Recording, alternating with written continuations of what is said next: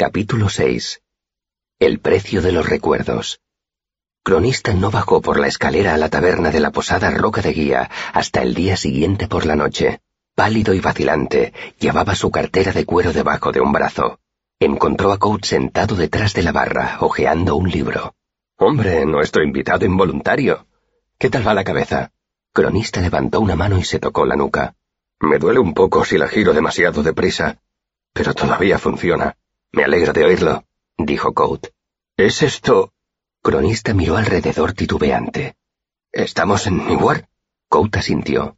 De hecho, estás en el centro mismo de Newark. Hizo un ademán teatral. Una próspera metrópolis, densamente poblada. Cronista miró con fijeza al pelirrojo que estaba detrás de la barra. Se apoyó en una mesa para sostenerse. Por el chamuscado cuerpo de Dios, dijo con un hilo de voz. Eres tú, ¿verdad? El posadero puso cara de desconcierto. ¿Cómo dices? Ya sé que lo negarás, dijo Cronista, pero lo que vi anoche... El posadero levantó una mano para hacerlo callar. Antes de discutir la posibilidad de que ese golpe en la cabeza te haya trastornado, dime, ¿qué hacías en el camino de Tinué? ¿Qué? replicó Cronista irritado. Yo no iba a Tinué, iba... Bueno, los caminos están muy difíciles, sin contar lo de anoche. Me robaron cerca del vado de Abbott y tuve que continuar a pie. Pero valió la pena, ya que estás aquí. El escribano vio la espada colgada sobre la barra, dio un grito ahogado y adoptó una expresión de vago nerviosismo. No he venido aquí con ánimo de crear problemas, te lo aseguro. No he venido por el precio que le han puesto a tu cabeza. Compuso una débil sonrisa. Como es lógico, yo no podría causarte problemas. Estupendo. Le cortó el posadero al mismo tiempo que cogía un paño de hilo blanco y empezaba a limpiar la barra. ¿Y quién eres? Puedes llamarme cronista. No te he preguntado cómo puedo llamarte, repuso Code. ¿Cómo te llamas? Devan. Devan Lochis. Code dejó de pasar el paño por la barra y levantó la cabeza. ¿Lochis? ¿Eres pariente del duque? Code asintió antes de haber terminado la frase. Sí, claro que eres pariente suyo. No eres un cronista sino el cronista. Miró de arriba abajo al escribano, un hombre con calva incipiente. ¿Qué te parece? El desenmascarador de patrañas en persona. Cronista se relajó un tanto. Era evidente que le complacía comprobar que su reputación lo precedía. Antes no pretendía ponerte las cosas difíciles. Hace años que no pienso en mí como deban. Dejé atrás ese nombre hace mucho tiempo. Miró al posadero con complicidad. Supongo que tú también sabrás algo de eso. Coat ignoró la pregunta que el escribano no había llegado a formular. Leí tu libro hace años, Los ritos nupciales del Dracus común, una obra reveladora para un joven con la cabeza llena de historias. Miró hacia abajo y siguió pasando el paño blanco por la madera veteada de la barra. He de admitir que me decepcionó saber que los dragones no existían. Esa es una dura lección para cualquier niño. Cronista sonrió. Yo también me desilusioné un poco, la verdad. Fui a buscar una leyenda y encontré un lagarto. Un lagarto fascinante, pero lagarto al fin y al cabo. Y ahora estás aquí, dijo Coat. Has venido a demostrar que no existo. Cronista soltó una risa nerviosa. No, verás, oímos un rumor. ¿Oímos? le interrumpió Coat. Viajaba con un viejo amigo tuyo, Scarpi. Se ha hecho cargo de ti, ¿no? dijo Coat para sí. ¿Qué te parece? El aprendiz de Scarpi. Un colega, más bien. Couta sintió, pero su expresión seguía sin revelar nada. Debí imaginar que él sería el primero en encontrarme. Sois los dos unos propagadores de rumores. La sonrisa de cronista se convirtió en una mueca de amargura. El escribano se tragó las primeras palabras que acudieron a sus labios y se esforzó por recuperar una actitud serena. ¿Y en qué puedo ayudarte? Coat dejó el trapo y compuso su mejor sonrisa de posadero. ¿Te apetece beber o comer algo? ¿Necesitas una habitación para pasar la noche? Cronista vaciló. Tengo de todo. Coat hizo un amplio gesto con el brazo, señalando una a una las botellas que había detrás de la barra. Jerez, mosto, vino tinto, aguamiel, cerveza negra, licor dulce de fruta, de mora, de ciruela, de manzana, de cereza, sin duda algo habrá que te apetezca. Mientras hablaba, su sonrisa iba ensanchándose, mostrando demasiados dientes para ser la sonrisa de un afable posadero. Al mismo tiempo, sus ojos denotaban frialdad, dureza y enfado. Cronista bajó la mirada. Pensé que... ¿Pensaste? dijo Coat con desdén y dejó de fingir que sonreía. Lo dudo mucho, porque si lo hubieras hecho habrías pensado, dijo arrancando esa palabra de un mordisco, en el peligro en que me ponías viniendo aquí. Cronista se ruborizó. Me habían dicho que Quoth no le tenían miedo a nada, dijo muy acalorado. El posadero se encogió de hombros. Solo los sacerdotes y los locos no le tienen miedo a nada, y yo nunca me he llevado muy bien con Dios. Cronista frunció el ceño, consciente de que le estaban tendiendo una trampa. Mira, dijo con calma, tuve muchísimo cuidado. Solo Scarpi conoce mi intención de venir aquí. No le hablé de ti a nadie. De hecho, ni siquiera confiaba en encontrarte. Imagínate qué alivio, dijo Coat con sarcasmo. Cronista prosiguió, claramente desalentado. Seré el primero en admitir que venir aquí quizá haya sido un error. Hizo una pausa, dándole a Coat la oportunidad de contradecirlo. Pero Coat no lo hizo. Cronista dio un pequeño y contenido suspiro y añadió, Pero lo hecho, hecho está. Ni siquiera te has planteado. Coat negó con la cabeza. Fue hace mucho tiempo. Menos de dos años, objetó Cronista. Y ya no soy el que era. Continuó Coat sin detenerse. ¿Y quién eras exactamente? Quoth, contestó el posadero, negándose a dejarse arrastrar a dar más explicaciones. Ahora soy Coat, regento esta posada. Eso significa que una cerveza cuesta tres ardites y que una habitación individual se paga con cobre. Empezó a limpiar la barra de nuevo, pasando el paño con ímpetu. Como bien dices, lo hecho hecho está. Las historias ya se ocuparán de sí mismas. Pero...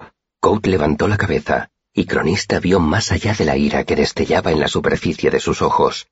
Por un instante distinguió dolor debajo, un dolor crudo y sangrante, como una herida demasiado profunda para cicatrizar. Entonces Coat desvió la mirada, y solo quedó la ira. ¿Qué serías capaz de ofrecerme que valga el precio de mis recuerdos? Todos creen que estás muerto. No lo entiendes, ¿verdad? Coat sacudió la cabeza entre divertido y exasperado. De eso se trata. Cuando estás muerto, nadie te busca. Los viejos enemigos no intentan ajustar cuentas contigo. La gente no te busca para que le narres historias, concluyó con mordacidad. Cronista no se rendía. Según otros, eres un mito. Sí, soy un mito, afirmó Coat con soltura, haciendo un gesto extravagante. Un mito muy especial que se crea a sí mismo. Las mejores mentiras sobre mí son las que yo mismo he contado. Dicen que nunca has existido, le corrigió Cronista con delicadeza. Coates se encogió de hombros y su sonrisa se apagó un poco. Cronista, al detectar un atisbo de debilidad, continuó. Algunas historias te retratan como poco más que un asesino sorprendido infraganti. También soy eso. Coates se dio la vuelta y se puso a limpiar el mostrador de detrás de la barra. Volvió a encogerse de hombros, pero sin tanta indiferencia. He matado a hombres y a seres que eran más que hombres, y todos se lo habían ganado. Cronista sacudió lentamente la cabeza. Las historias te llaman asesino, no héroe. Quoth el arcano y Quoth el asesino de reyes son dos personajes muy diferentes. Cout dejó de limpiar el mostrador y se volvió hacia el escribano. Asintió sin levantar la cabeza. Algunos incluso dicen que hay un nuevo Chandrian, un nuevo terror en la noche. Tiene el pelo tan rojo como la sangre que derrama. Las personas que importan saben ver la diferencia replicó Coat como si intentara convencerse a sí mismo, pero lo dijo sin convicción, con una voz cansada que denotaba desaliento. Cronista dio una breve risotada. Claro, de momento. Pero tú, más que nadie, tendrías que darte cuenta de lo delgada que es la línea que separa la verdad de una mentira convincente, la línea que separa la historia de un relato entretenido. Cronista hizo una pausa para que su interlocutor asimilara sus palabras. Sabes cuál de las dos cosas ganará con el tiempo. Coach se quedó de cara a la pared de detrás de la barra, con las manos apoyadas en el mostrador. Tenía la cabeza un poco agachada, como si soportara una pesada carga. No dijo nada.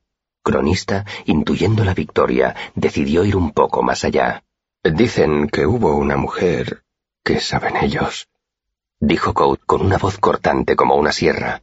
¿Qué saben ellos de lo que pasó?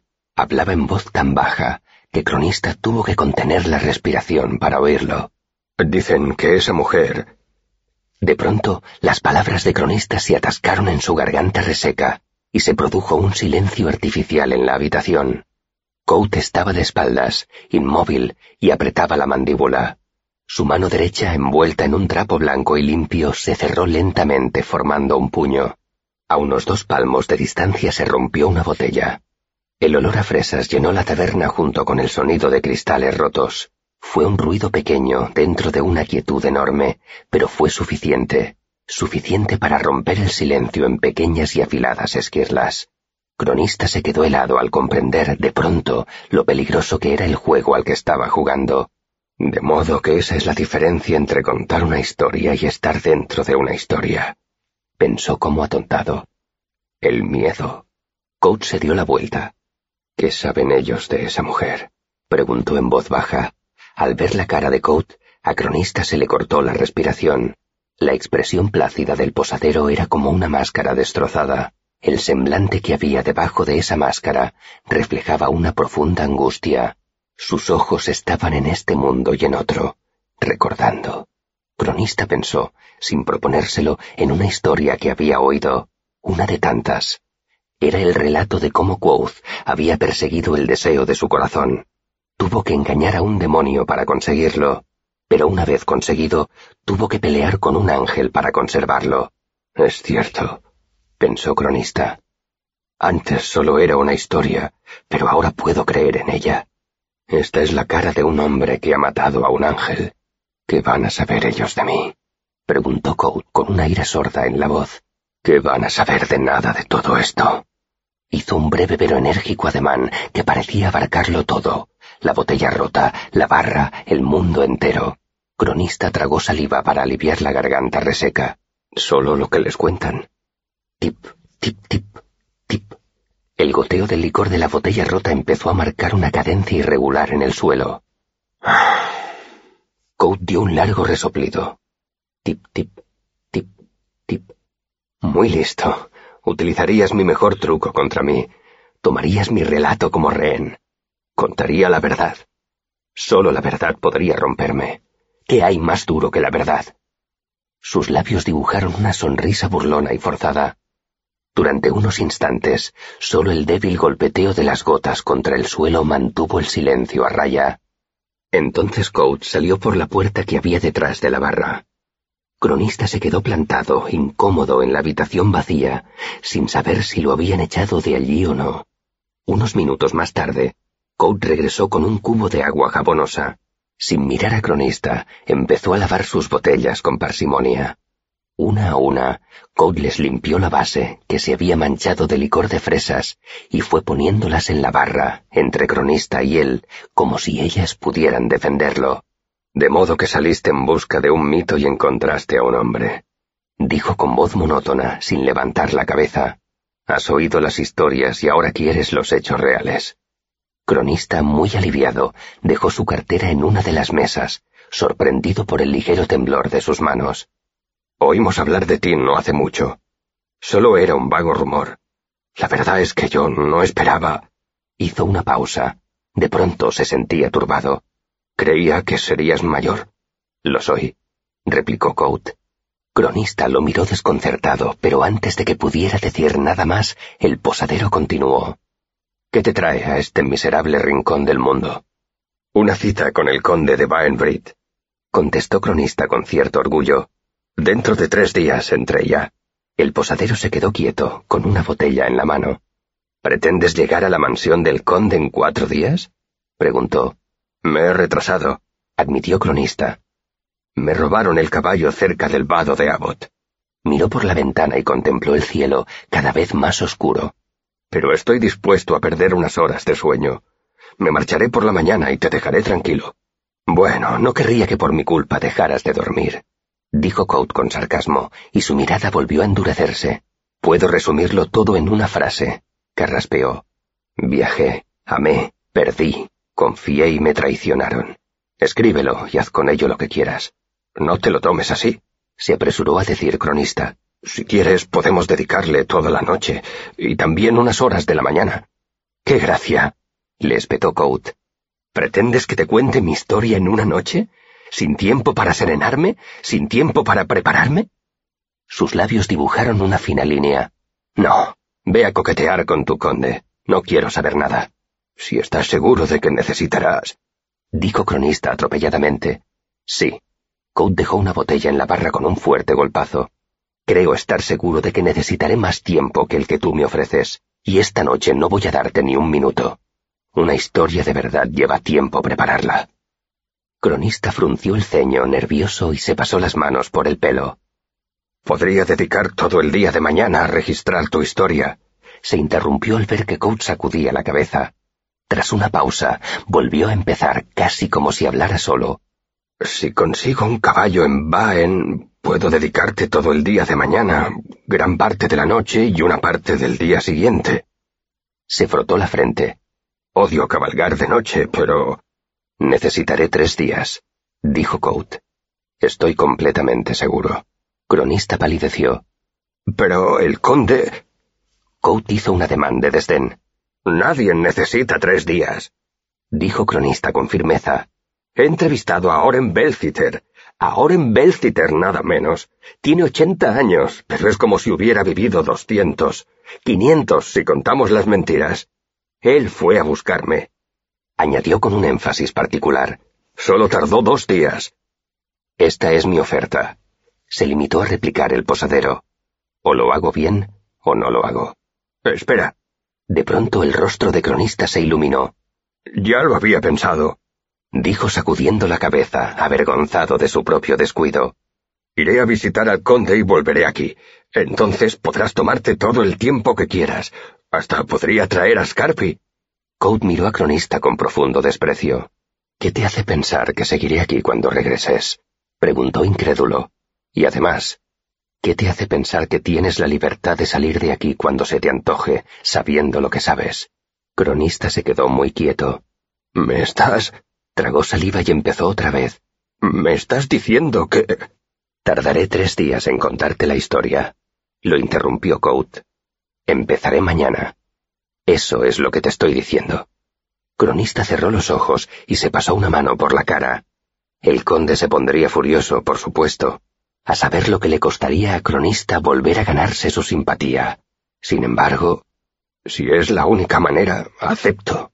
Me alegro. El posadero se relajó y esbozó una sonrisa.